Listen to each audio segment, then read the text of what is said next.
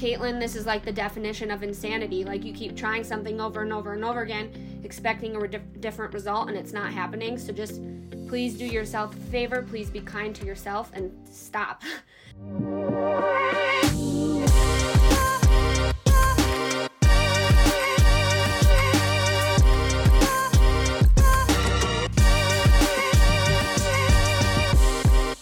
Hey everyone, Maghalie Rochette here, and welcome to the Fever Talk podcast.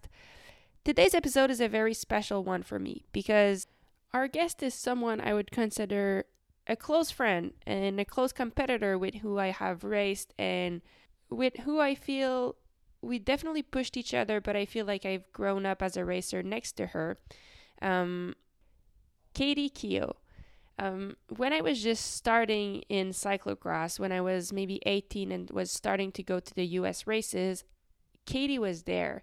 She was already racing for the Cannondale Cyclocross World, and at the very young age of 17 or 18, she was already on the podium sometimes at some of the biggest North American cyclocross races. And I would watch her and think, oh my God, like we're the same age. If she can do it, perhaps if I work really hard, maybe I can do it too. And eventually we kept racing together, kept racing, really battling against each other for wins at those same races as we grew older. And ever since, Katie has always been a pioneer in the sport for North American. She's one of the very few North Americans who have podium in cyclocross World Cups in Europe. She has won her very own World Cup. And last year, in the middle of the Fayetteville Cyclocross World Cup in October, Katie decided that she wanted to step away from the sport. And that day after the race, that was it. She stepped away, and honestly, I haven't had the chance to talk to her much. Um, and as much as I've always admired Katie for her athletic successes, I've also always liked her as a person, and I've always seen her as a friend. So I thought it would be really fun to catch up with her, um, just as friends, but also we decided to share the conversation with everyone because I thought that probably all of our all of the cyclocross fans and everyone who's followed Katie's career would like to know how she's doing and what is she up to right now and what are her new goals. So this was one of the most fun and thoughtful conversations I've had on this podcast. So thank you so much Katie for being so honest and open. And on that note, let's jump to this conversation that I had with Katie Keough. Thank you all for listening, and I'll catch you after the show. All right, so let let's do it. Um, Katie, thank you for thank you for joining me. How how are you doing? Yeah, Maghalie, thank you so much for having me. I'm excited. I always listen to the majority of your episodes, so it's an honor to be to be on here with you. And I'm I'm doing well. I'm very busy, um, but enjoying life after sport and kind of navigating what that means for me and just yeah enjoying it so. Awesome. Well you look you look great. You look fully full fully energized and it's it's really fun seeing you so thanks for being here. Um i mean i could try but if you've listened to a couple episodes then you will know. I i like to ask people um if you could describe yourself. Like how would you describe yourself katie Ooh, okay. I would describe myself as like laser focused on whatever I'm doing, hardworking, um, kind, caring, passionate human being. Mm-hmm. Hmm. I think it's. I mean, from the the little I know of you, for racing with you for a few years, I mean, I don't think it could be more precise. Okay. it's everything is so true. yeah, yeah. Uh, so, yeah, I love that. I mean, I think it's such a hard thing to describe ourselves, but if you know, thinking about it for a little bit, it's it's it's interesting. Um, and Katie, what are you like? What are you up to right now? Like, I just what's on your mind like now? What are you excited about that each minute of the day you've been thinking about right now? And then we'll dive into a lot of things, but just I don't know. I'm excited to know what's on your mind right right now. Yeah. So right now, I mean, uh, Luke and I are doing Peak View Properties, which we were doing that while um, both of us were still, well, while I was still racing. Um, and that's super busy, and it's grown to three properties right now. So we're still navigating that and like what that business looks like for us and kind of what we want to do with it now, but what we want to, um, where we want to take it in the future as well. So that's keeping us both busy. And then that's obviously not enough for me. So I'm working with um, Team 2024 junior women, uh, just kind of being a shoulder for them to lean on, like a mentor to them. Uh, this past spring, we did two spring break training camps with them in Roanoke, Virginia, and they were both a week long, and we just rode on the road every day. Did a lot, did some really big days, did some fun days, kind of like team bonding thing, and um, that was really awesome. And then next week I'll go to Roanoke, Virginia for their national championships on the hmm. road and just kind of be a cheerleader basically and help with whatever is needed and I'm super excited for that. It's the most rewarding like environment I've ever been in because it's just these little little women that are from like 10 years old to 18 years old and we have like 35 of them. And wow. they won't all be in Virginia but they're just like the most amazing bunch of of ladies that I've like ever come across. And Nicola Cranmer who's kind of the head of it all is just she's doing something really special there and it's fun to like witness it and be a little little piece of the puzzle with that. So that's fun. And then I'm also, I don't know exactly what my job title is, but um, Miami Blazers. I kind of just make sure that it it works, it runs, it happens, like everyone's where they need to be, um, and that's been super fun for me too. And I think the main reason that is is just because of the group of men that I get to work with. They're from like all over the world, mostly you know, um, mostly some are South America, some are islands, um, like way out in the ocean. Um, mm-hmm. And then we have a couple like Americans, but just being surrounded by different cultures than I, like more different cultures than I'm used to, I guess, and kind of viewing um, how they view the world and their approach to every day is super interesting too, and that's been eye opening to me. So I'm kind of thrown in all these different um, environments, but like that's it's great. I, I like it.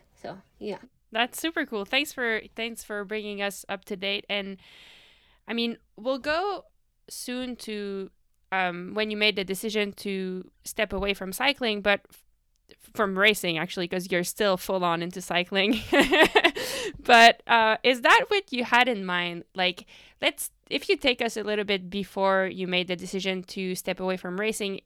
Did you already have a picture in mind of what you wanted to do afterwards? Um, and it, did you already have planned to work with those junior women and that those teams or like was that already in the plans um the properties was in the plans because that was like our plan for what we're gonna do when we're done racing and and yeah we'll probably figure out more things but at least we are giving ourselves a buffer to like figure it out and that will be mm-hmm. our our like safe place i guess so uh yeah that was already figured out and something that I really enjoy doing. And then the Miami Blazers position was talked about because I knew I was going to be done um, racing that February, anyways. So mm-hmm. um, I grew up with Justin Williams and Kit Carson. And so I had mentioned to them, like, hey, I'm going to be done racing in February. Is there any position you have for me that might be available or some kind something that we could make work and then the junior thing wasn't really um, a plan, but Nicola offered it to me basically when she heard I was done, and I said, Yes, like, let's do it. Let's try it. I want to try as many things as I possibly can and see what I like, see what I don't like, kind of thing. And so, yeah, th- those three things are enough. Like, I don't need more right now, but um, I'm, I'm, I'm happy and very grateful that I was able to find things so quickly to do because I did not have a window to sit still when I finished and like mm-hmm. think about my decision and get into a place where I feel bad for myself or something or like what do I do now? I just left the one thing that was like all consuming in my life pretty much no matter how many times people say they have balance like being a professional athlete is all consuming it has to be in order to mm-hmm. be to be successful so um yeah, I'm I think that's the one thing I'm most grateful for is that I didn't allow myself the opportunity and I had people surrounding me that were giving me opportunities to like not put myself in a in a scary place because now what now what do I do, you know? Yeah. I mean, totally. I I believe like that. I think we all have that questioning, you know. Like, not I'm not ready to stop racing yet, but I still always think like, what am I gonna do later? Yeah, You know, like yeah. I personally haven't. I know you you've been to school. I haven't finished school, but still, I'm like, what am I gonna do? And that's a stress. And it looks like having all these connections that you made through cycling turns out like, I mean, it it it paid not I don't want to say it paid off. You didn't make those connections because you wanted to take advantage of them, but just like those connections helped to make something else for your future, right? No, totally. And again, first, school isn't for everyone. So like that that whole idea is is it's not for everyone. And I think it doesn't have to be scary if if school wasn't your path. It doesn't have to be scary afterwards. That doesn't mean you're not going to find something, right? And then mm-hmm. and then second, like you if you're I, I feel you're working so like most in sport not everyone in sport but from what i can see like if you're if you're working hard in it and you're and you're doing your side hustles and whatever like that just keep your mind healthy and fun and you're a kind and good hardworking person like chances are you will form connections with people in the indus- industry that that are like this person was just a joy to be around. This person is really hardworking and like has great has these skills that like really help them in in the world outside of being an athlete that they've built from being an athlete but now they've like learned or will learn to to use them outside of sport is like if you if you have your mind wrapped around that i don't think it's like as scary as people make it out to be kind of thing you know and i don't know if that i don't know if that makes sense but it will someday i guess Yeah. No, I mean it it does make total sense. And but did you have like were you a little bit scared before choosing to or to to stop racing or because you had your properties you were pretty comfortable with that? hmm Well, I think I was in my mind. I was still X amount of months like away from the decision, so I don't think Yeah. that I was thinking that way yet. Right? Like I wasn't. Yeah. We were. We were in the season. We were busy. It was like kind of starting to slowly ramp up. So I, my mind wasn't in that place. A uh, February in a way still felt so far away from me because mm-hmm. my plan was to end in Arkansas. So Yeah. so yeah, no, I wasn't I, I wasn't scared yet, but Okay.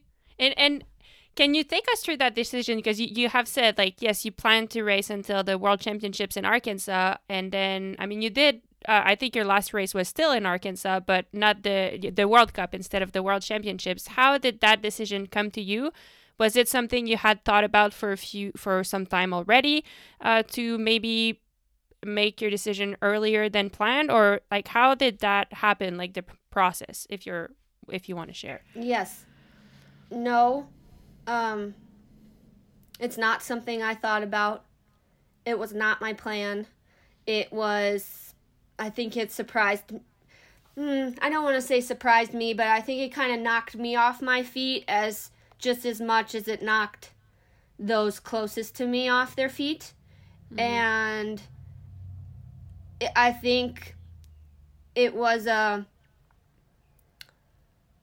it was just like my breaking point and the, I was hanging on by a thread and that thread snapped and Yeah. then it was like yeah no we're done like I couldn't even make it through the the World Cup in Fayetteville I think I did maybe two and a half three laps and then I was done so mm-hmm. I got it got to that point for me and I didn't really at that point I didn't have a choice. It was like this is this is your option and this is what's happening and we're done. Which which as I as I look back, it's like yeah, it would have been cool to finish in Fayetteville at the World Championships and stuff, but like for me, I was been there, done that. I had allowed it to get. Uh oh. that's okay Okay. I had allowed it to get to that point and I um I, I I don't regret anything because when I look back on it, like I'm not that in a way I'm not I think years from now and even now when I look back on it, it'll be like I literally tried everything that I possibly could. I I like exhausted every option, every mind trick, every f- mental physical recovery thing like i literally did it and it it all came back down to my mind not being there anymore for it like my heart not being there and there mm-hmm. anymore for it and when that happens like you can't force it it's th- there's no going back kind of thing so mm-hmm. and it still makes me emotional to talk about because it was such a like big part of my life, like learning that and like feeling it and experiencing it, that it's emotional. And I think it mm-hmm. will be for a long time, right? But yeah. yeah, again, I don't regret how it happened. It's just, it was a lot, it was big feelings that like I was trying to avoid because I wanted so badly to keep doing what I was doing because at the end of the day I really did love it, but like I couldn't put myself in that place anymore, no matter how hard I tried. And so then that was my sign to be done. And when, yeah. and in Fayetteville, like when I was trying to put myself in that place and literally trying every trick that I've been like given, and and it wasn't working, I said to myself, Caitlin, this is like the definition of insanity. Like you keep trying something over and over and over again, expecting a re- different result, and it's not happening. So just please do yourself a favor. Please be kind to yourself and stop. So that's hmm. what I did. Yeah. Yeah. Yeah. I mean, and it takes so much courage. Like, when you think about it, you could have dragged on all season. Oh, yeah, no. And it would have been painful. And it's, I mean, I, I totally understand. Like, racing at the level we're racing, like, you it needs you need everything yeah like if and you've been there like you've won world cups you've been on the podium and if you don't have the heart for it, I mean, you can cross the finish line, but it's like, why? Yeah. Why? Like, honestly, like, there's no, there's no purpose anymore. There's no I I I, I total it's hard to put words into it, but I totally understand the feeling. Like you have to be 100% in it. It's not like any other job where where you can just show up and just do the thing. Like it's so all encompassing that if you're not 100% into it, it's not really worth it and it's definitely not fun. no, it's, it's, not. not and it's not fair yeah. to like myself or the team around me that's coming and putting 100% every day so that I can give my 100%, right? So it was mm-hmm. it was a lot, but at the end of the day I made the right decision for me and for the team around me, so yeah, and it takes courage. Like, I mean, it, maybe honestly, like those things, it would have been easier, quote unquote, to like keep going the whole season, and just like it would have been boring for you and not fun for anyone. But that would have been, in a sense, the easy decision. Mm-hmm. And you've made the hard choice of like listening to yourself and saying like, "Hey, that's it." Like, yeah. Yeah. Yeah. Hmm. And can I ask, like, what? Um, I mean, you kind of said it. Your heart wasn't into it, but was it anything in per- like? Was it a few things in that annoyed you about the whole thing about racing, or was it really just like, like it's not something that I care as much about as before. Or... Honestly, I'm I, and I still kind of get embarrassed to say it, but again, every athlete, every human being is different, but for me, the switch flipped and it was pretty much a downhill spiral after I won the World Cup in Iowa. Hmm. 2018 and then yeah. basically from then on so when did i stop 2022 2020 2021. 21. Yeah. 21 because Worlds was 22. Yeah. So from 2018 to 21, I spent that chunk of time like slowly getting to where I was in Fayetteville and then fighting it like mad to figure out how to n- not have that happen. Because I'm mm. like, wait a second, no, no, no, no. Like I just achieved the the like biggest thing in our sport other than world champs, right? Mm-hmm. And like, yep. why am I feeling this? Like, everyone wants this. I wanted yeah. this so bad, like, more than anything. And then I got it, and it didn't feel at all how I thought it would feel for me. Yeah. And yeah. so then that was, that realization was like, what in the world? and and then why am I? And it was the que- then the question was why am I doing this? If yeah and then I couldn't I could not I don't yeah, I couldn't come back from that really. Huh. And I yeah. I mean, it's really interesting. Yeah. And uh, yeah, I mean, what like what did it feel like then when you won? Yeah. And you know it was exciting and like super happy and really awesome for the night that it happened, the day that it happened, like the rest of that day. And then, yeah. and then I woke up that next morning and we had another C1 to do. I oh god, I yeah. Yes. Yeah, I know. I mean, uh, the same thing happened to me. Yeah, you know, I and won, like, and then the next day. Yeah, and yeah. I'm like, wait a second, we're on the line again. It doesn't matter what you did yesterday. Like, it just just go do it again. Like, no one no one cares what you did yesterday. Not that I care what people think or whatever, but for me, it was like that was the highest high I will ever have felt in sport. And now mm-hmm. you just now I just need to like forget it and go do it again. And mm-hmm. and then so navigating that was tricky. But then but then I was just like I don't know, it was something inside my mind and my heart, like some connection that was just like, okay, I'm pouring all of myself into this. And if I didn't find that to be the most rewarding and motivating thing that I've ever accomplished, like motivating me to do it again, which I felt mm-hmm. no motivation to do it again, mm-hmm. um, then we're going to have a problem. you know, yeah. like, and it was yeah. way in the back of my mind. That was way in the back of my mind. But I didn't, I don't think I had the mental maturity or like to, to comprehend that or to work through that or to articulate what I was feeling. And then also, no offense to the people around me, but like they don't know what I'm experiencing. They think it's awesome, right? But like yeah. they think what we did was just super cool and like, hey, let's do it again. So they can't really help me navigate it either. And I feel guilty and horrible that I'm even feeling these things. So I don't want to tell them. I have to pretend that everything's fine. Mm-hmm. So yeah, it was a weird place to be in. And again, it like slowly transitioned over those X amount of years. But I will forever remember that day in Iowa for like all that it was so great and all that it was so horrible.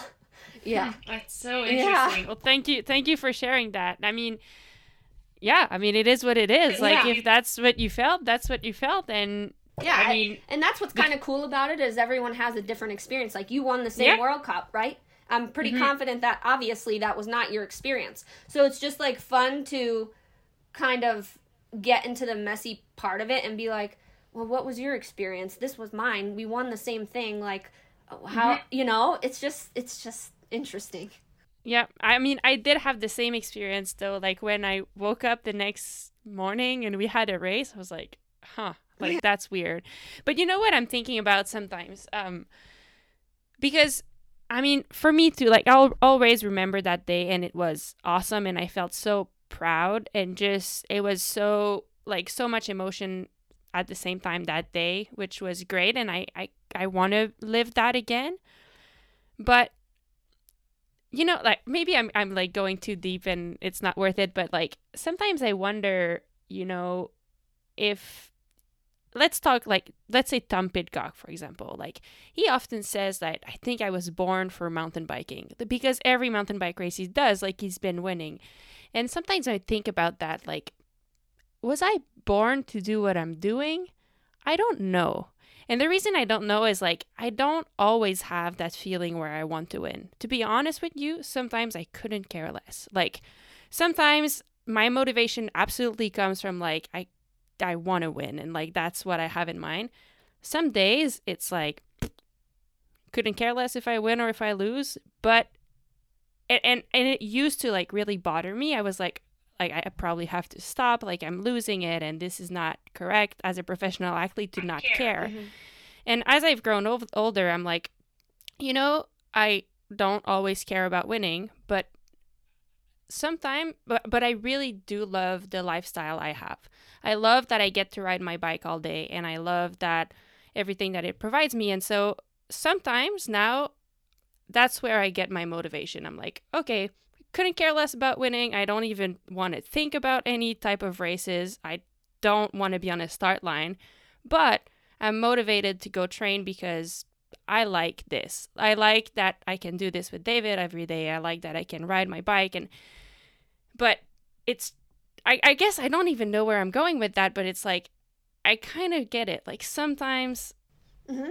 I no, don't, I totally. you know, it's yeah, No, I totally understand what you're saying, and I I get it, and I think that you and I would be silly to think that Tom Pidcock never feels like that, right? Like Yeah, it's easy totally. it's easy to think that like oh they're superhuman. But like no, I'm sure Yeah. I'm sure they feel these things too. And uh, at the end of the day, as long as you're doing something that makes you happy, if riding your bike and racing your bike makes you happy, then that's what you're supposed to be doing. You know, that life life is Yeah. too short to to not be doing something that makes you happy. So as long as it continues to bring you joy, then that's what you're supposed to be doing. At least that's my that's my opinion. But hmm No, I think you're totally right. And and honestly, for me, like I, I and I'm very try to i try to be self aware about that. Like it does come back for me right now, you know. And I know one day it won't. Like I and when that day comes, like great, I'll be excited to try something else, you know, in my life. But for now, it does still come back, and and I can totally understand for you. At some point, it didn't come back anymore, and and that's fine. Um, and I guess now, yeah, like if we talk about what you're doing now, I mean, you did tell us uh, you're working with the Miami Blazers team, the team 2020-24. You're you have your properties. Like, do you feel like you still have, you know, you told that like you are very laser focused. You always work hard. Like, do you find that you're missing? Are, are there stuff that you're missing from racing? Like you said, you, I mean, you do look really busy, really happy, laser focused on what you're doing, but are there any things that you're missing from racing? Yeah, so good question because I I thought that when I stopped, you know, you're in the headspace of like I hate this sport. This sport is not for me. Like I want nothing to do with this sport ever again. I don't want to touch a bicycle. I'm not going to follow the sport. I'm not and nothing with it. Like I'm totally disconnected. That was my past, right? Mm-hmm. And so I like allowed myself to feel that. I navigated that space with most of my jobs. I was just supposed to sit behind a computer and like book travel and stuff. And eventually that evolved to no, we need you here at these camps and we need you here at pretty much every race of our season. And that couldn't have been any better for me. Like, I love it. And so that was mm. super awesome for me to realize that it's like, okay, I don't hate bicycles, I don't hate the sport. I just didn't want to be a professional athlete anymore, but I love riding my bike still, right? I love being around bike races and like the people who are there because the people in cycling, most of them, are super cool human beings. Um, it's fun to just be in that environment still for me, which was so relieving because when I walked off the course in Fayetteville, I was like, I'm done with bikes forever. Like, never again.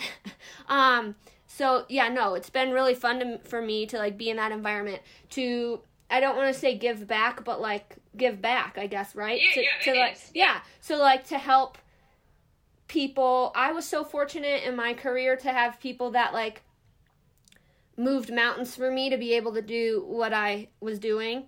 And so when I'm on the ground at these races, when I'm at these camps, like I want to be that person that I had for the Miami Blazers and for the junior littles like in 2024. I want to be that person because the, I feel like those people are few and far between.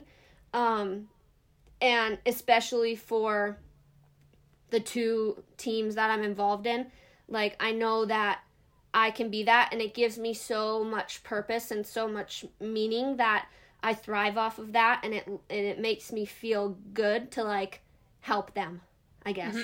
Yeah. Yeah. To make No, sure that they cool. can like do the best they can because they have someone helping them. I don't know. I like Yeah. it. Yeah.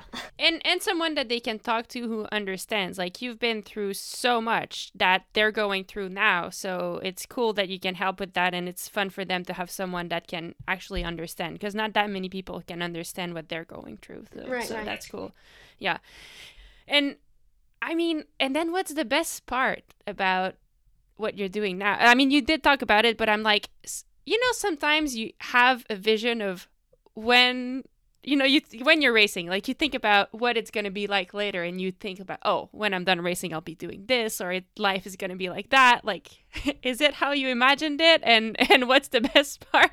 yeah, I don't really. I mean, no, it's not how I imagined it, but if I've learned anything, it's like nothing ever goes according to plan. So that's one thing that I've been able to since stopping um, or since stepping away. Like I've been able to just allow myself to relax a little bit and like let go of things. Like I mm-hmm. don't need to be so in control of everything so that I can try to achieve my best performance, right? Like if I can let loose a little bit and just in in doing that, I've been so much more relaxed and I think a lot I found a lot more joy too in my life. Hmm. Um and and not having to be so regimented in pretty much everything has allowed me to like not be has has challenged my um type A side, I guess you could say, like right, like okay, let yeah. float, go with it, like just go with it, you know, and that's yeah. something that I'm not very good at. So like that's being challenged, and and I'm exercising that part of my brain, which is fun. But the the thing that I enjoy the most is like being at a bike race and not feeling the pressure of having to perform or having to be like on and an athlete like i get to i get to be at the bike race and experience the other side of it and the other side of it has like no no pressure or stress inside me which that was the part that i really came to resent and i love that mm-hmm. i don't feel that at a bike race it's really fun so like yeah i'm yeah. nervous for for the athletes that i'm working with because i want them to do well and like you know, but I don't feel that on myself, and that is the biggest relief I've ever experienced in my life, I think. So Wow, that's yeah. super cool.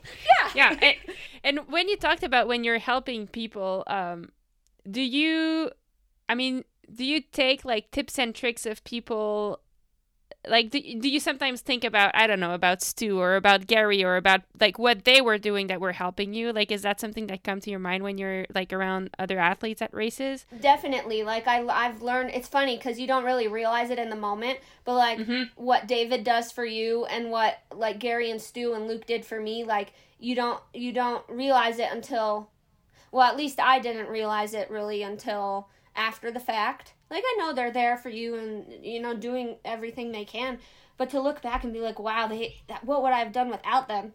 You know, like they made all the difference and they made it so much easier for me. Like they, you know, so uh, yeah, I've I've thought back reflected a handful of times i'm like okay what did they do for me that really made a difference like i didn't even ask them to do it and i think that's the big thing is that yeah. if you if they're doing something for you and you're not even you're not even needing to ask like they're just they just have the the i don't know the word but they they just know right like mm-hmm. they can they know the athlete so well they know you so well that they just do it and and then you're just it makes you the athlete's job so much easier. That's kind of like what I'm what I'm striving for.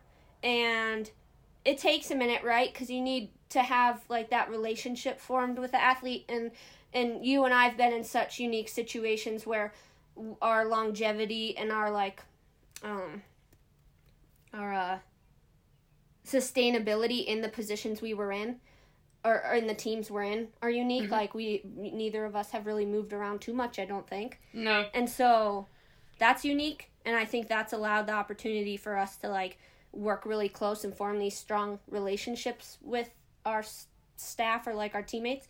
Mm-hmm. Um but yeah, I, I I'm trying my best and like it's definitely given me so much more appreciation for what Gary and Stu and like David, people like people like them, they're more important almost than the athlete, right? Because mm-hmm. again, they're not as easily replaceable, and they move mountains. Yeah. Yeah. No, that's really cool. yeah. Thanks for sharing. I'm sure I'm sure Stu and Gary, if they listen to that, will think this is this is awesome. Yeah, yeah. Um before we started recording, you talked to me about something that was really interesting, which was your how maybe your perspective changed on using our voice in the sport. Um, can you talk to you a little bit about that, like the thoughts you've had on this subject? Yes. so there's been a few uh, situations I found myself in in my new jobs that I need to have the confidence to like speak up about because I it's appropriate, right? Like but mm-hmm. as an athlete and I don't know if this is everyone's experience and I definitely want to just put a disclaimer that like I was never in any negative team environment, never ever. I had the best like of the best, right? But I think just the nature of the sport is that as athletes, you're just so grateful to have the opportunity to be on this to have this spot on this team that if something if there's little things or big things that are like happening wrong that aren't fair or that are just so off balance it's like not even funny. I the sport of cycling or maybe just sport in general makes it feel like it's hard for an athlete to speak up about it and question it because you have this spot on this team and tomorrow they could find someone else to replace you. Like let's mm-hmm. let's be real okay? Yeah. so so you don't speak up. You don't say anything because you're just like put your head down that's the way that's the way it is kind of thing and and go on with it. Like just make it work. Mm-hmm. i found in a few of the positions that i'm currently in that that stuff happens. That's it happens in sport. And if it's happening to an athlete then it's happening on the staff side of things. And I've been challenged to speak up. And I've found that it's really hard for me because I still have that athlete mentality where it's like, well, I, I can't say anything, you know, like that's not my place, or or if I do, like there's going to be repercussions. Um, but I'm finding now, slowly realizing that that is not the case for me anymore. Like I am in a position where I can speak up, and mm-hmm. I absolutely should speak up. I'm just struggling to find my voice because I've spent so long really not speaking up, or if I kind of did, like I tried, but of course it didn't go anywhere, and then you just feel like, okay, yeah, that's go back to like what your your role or whatever, like stay in your lane. Um, mm-hmm.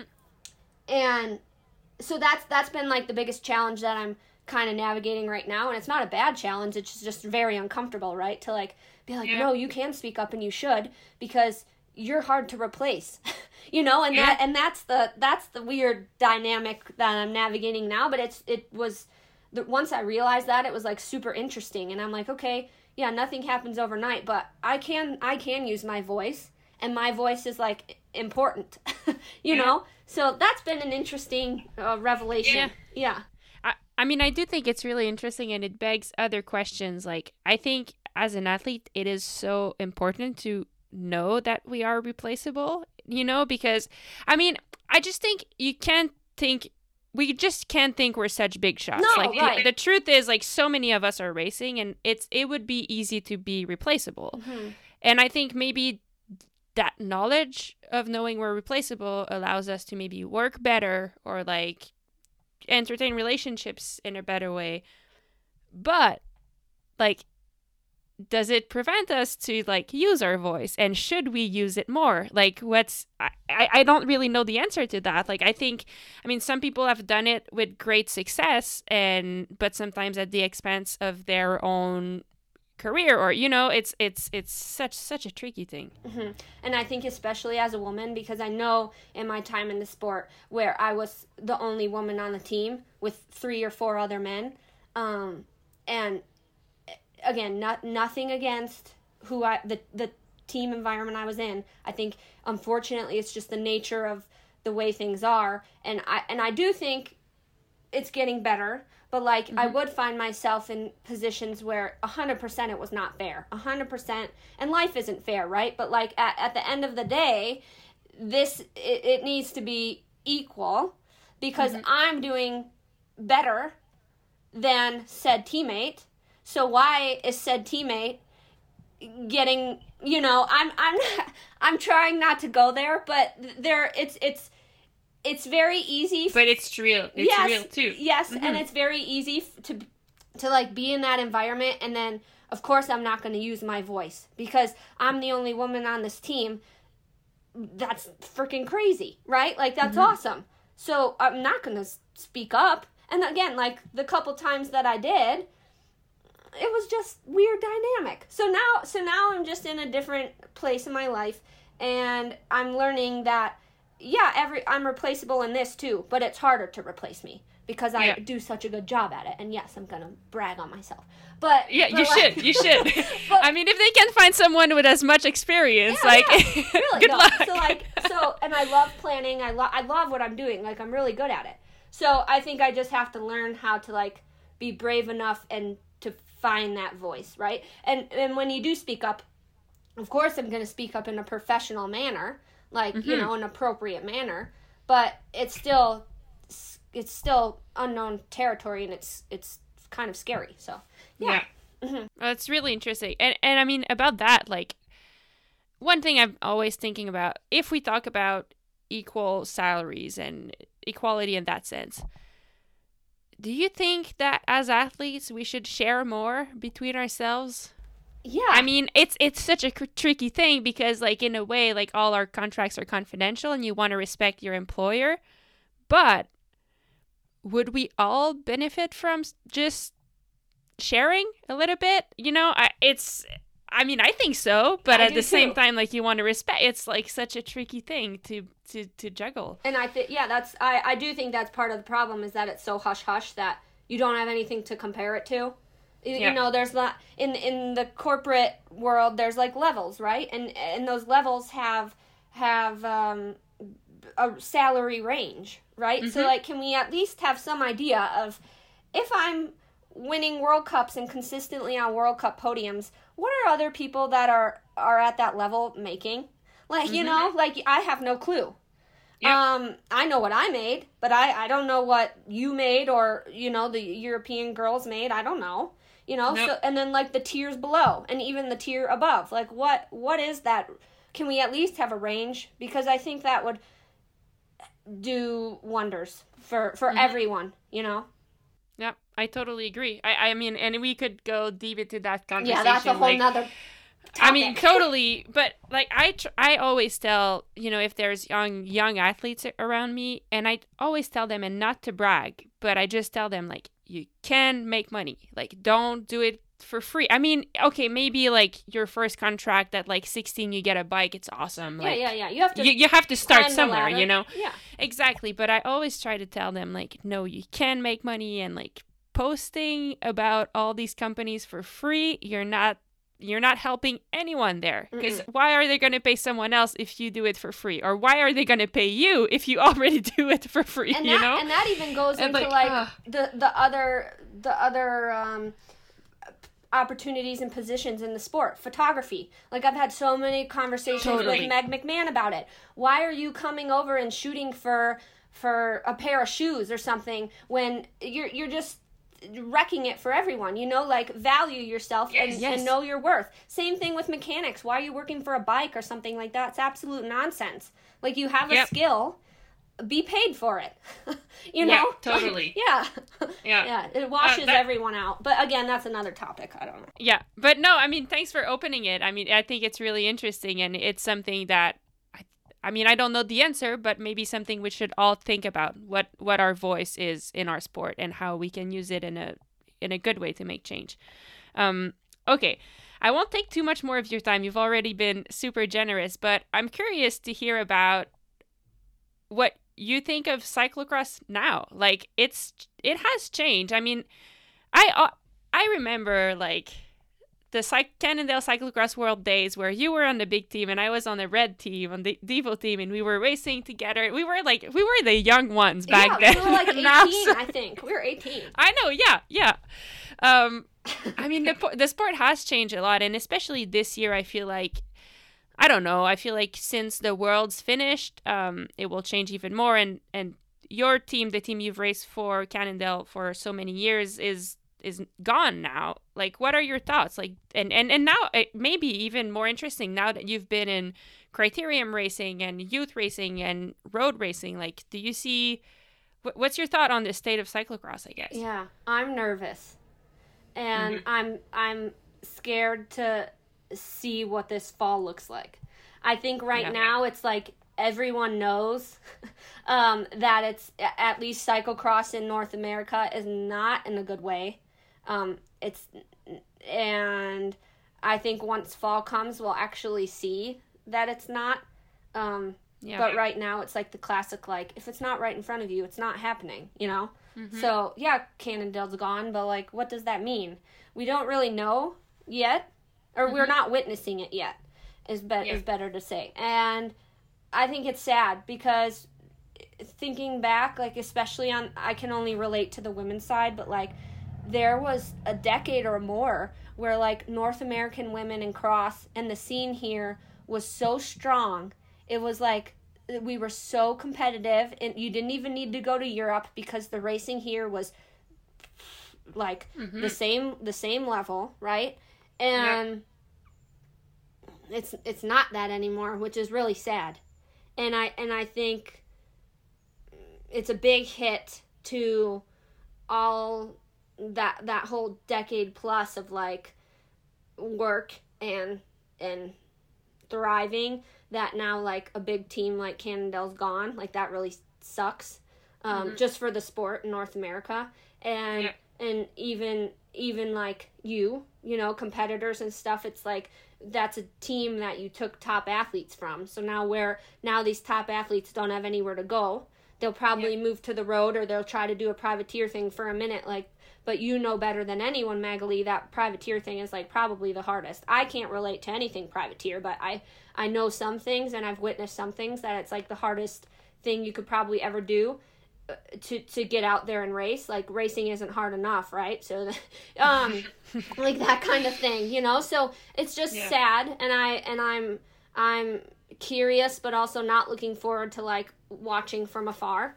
And i think in europe it's always going to be a thing um i just i just think it'll be a bummer to turn on a world cup and not see a plethora of north americans up there like i'll see Yeah. a couple now right um Yeah. so that's, I think that's you're right. yeah Yeah, it is, and it, as a racer, to be honest, like, and and I guess like the World Cup is playing a part in it. Like, first, I mean, not that we're all about money, but first, the World Cup has really good prize money now, so you That's kind you of want to go to these races. 100% Um, it's also, I mean, they're still the biggest races, so you want to go there, and they're almost all in Europe. Like, as a racer, to be honest, I'm going to Europe have again. to Like, you have to you have exactly and, so and I, I kind of feel bad because i want to support north american racing and i'll be there for the first few races but at the same time it's like i also want to keep yeah. you know improve like follow where the sport is going. So it will be really interesting to see what what's happening. Yeah. Um, do you feel like gravel has something to do with it? Or do you think it's just completely different things that cyclocross just isn't as popular now? Yeah, I think I think it's just like on to the next thing in a way with the industry, right? yeah Because like Mm-hmm. Yeah. it is all based on the industry, whether you like it or not. I, th- I think I don't. Again, I'm not an expert on this, but like, yeah, I think it's it's an on to the next thing, and um, the majority in the industry are putting their money elsewhere because it's not.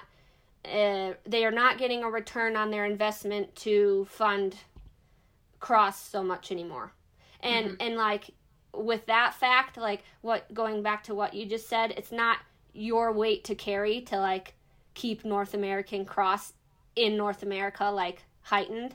Like i think the the best thing you can do is go over to Europe and just represent North America to the best of your ability to be like, yes, there's still someone to cheer for, you know, like, like, like Yeah. that. That's the only weight you should carry. It's not any like responsibility of yours to like, it's dying. Like, how do I fix it? It's, you know, but no i can't do anything no, no, but like, no, yeah, that's just unfortunately that is it is the way it is, and like thankfully it's still thriving and will will never probably stop thriving in Europe. So yeah you go there and you kick butt. yeah yeah, no i think you're right yeah. Cool. Um. Okay. I have I have two more questions. Uh. First question is, I mean, now that you have, I mean, you've had the racer's perspective for a long time, but you, now you also have another perspective, um, of someone doing something else now, and I'm curious. Is there anything that changed in your perspective on racing that I mean, if you could it's weird to say, but if you could give an advice to yourself when you were racing, knowing what you know now, is there anything that you would tell yourself? Oh, probably. I know it's a big one. We could sit here for ten hours and I don't. Yeah. um, but you know, probably the biggest thing I would tell my younger self is this is going to be the hardest thing you'll ever do in your life. You're going to like learn so much about yourself you don't even know what to do with all that information and I I think years down the road you'll still be working through those lessons and like working through that information and it's going to be the most re- rewarding and the most humbling thing and to just like I would the biggest thing is I would tell myself to let go and relax a little bit more because there were Mm-hmm. times when I could have enjoyed it more and I didn't because that's just how I am, right? Um, Mhm. And it's so easy to say that and so much harder to actually do it, but that's what I'd have to tell myself. Like, en- enjoy, allow yourself to enjoy it a little more than I did. okay. yeah. Yeah. hmm No, that's that's great. Thanks for thanks for sharing that. Yeah, yeah. Um, okay, and the last question is the same I ask everyone since this podcast is called Fever Talk. Um, you know what the fever is. Oh, I, you do ha- I know what the fever is? Yes, I have. I still have shirts. I still have my socks. It's like ingrained in my soul. Yes, I know what I- the fever. okay, I, I mean I knew that you know, but all right. So now that you know what the fever is, um, I'm curious what gives you fever now. hmm Yeah, what gives me fever now is just helping other people, giving back. Like seriously, Yeah. again, I I have not felt myself feel that much purpose and like thrive in envi- thrive in an environment in a really long time, and I it's what gets me out of bed. I absolutely love it. It's like really really fun for me and that's that's my fever and my fever with this is so strong so yes I love that. okay That's cool. Um, is there anything else, Katie, that you would like to share that I didn't talk about, but that you would like to talk about? um well yeah uh no i think we i think we covered everything um off the record i want to have like how's mia you know like that kind of stuff Yeah, but other we will. We will. okay, okay. But but no, I think this was like super cool to be able to come on here and talk to you and thank you for giving me the opportunity and it's fun to to realize that like you're still going to learn all the lessons after sport and there's still going to be a bunch of things you have to navigate but um sport it's just cool to be able to like even say that I had that experience and that I was able to like spend a small part of my life even though in the in the in the in it it felt like it was eternity but you know like that was a chapter in my mm-hmm. life and I'm super grateful for it and it's cool to to be able to sit back on the couch in a warm place and watch you suffer now. yeah.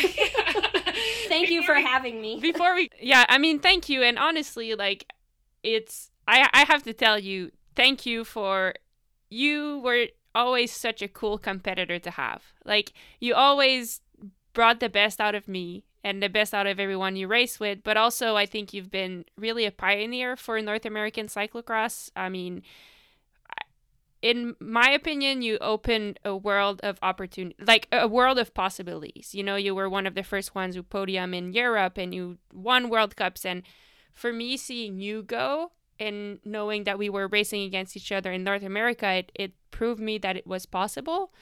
So thank you for doing that, and thank you for just being who you are because you always made the races so fun. Oh, thank you, just Maggie. the events in general. So thank, Thank you. Thanks, Maghalie. That means a lot. Yeah.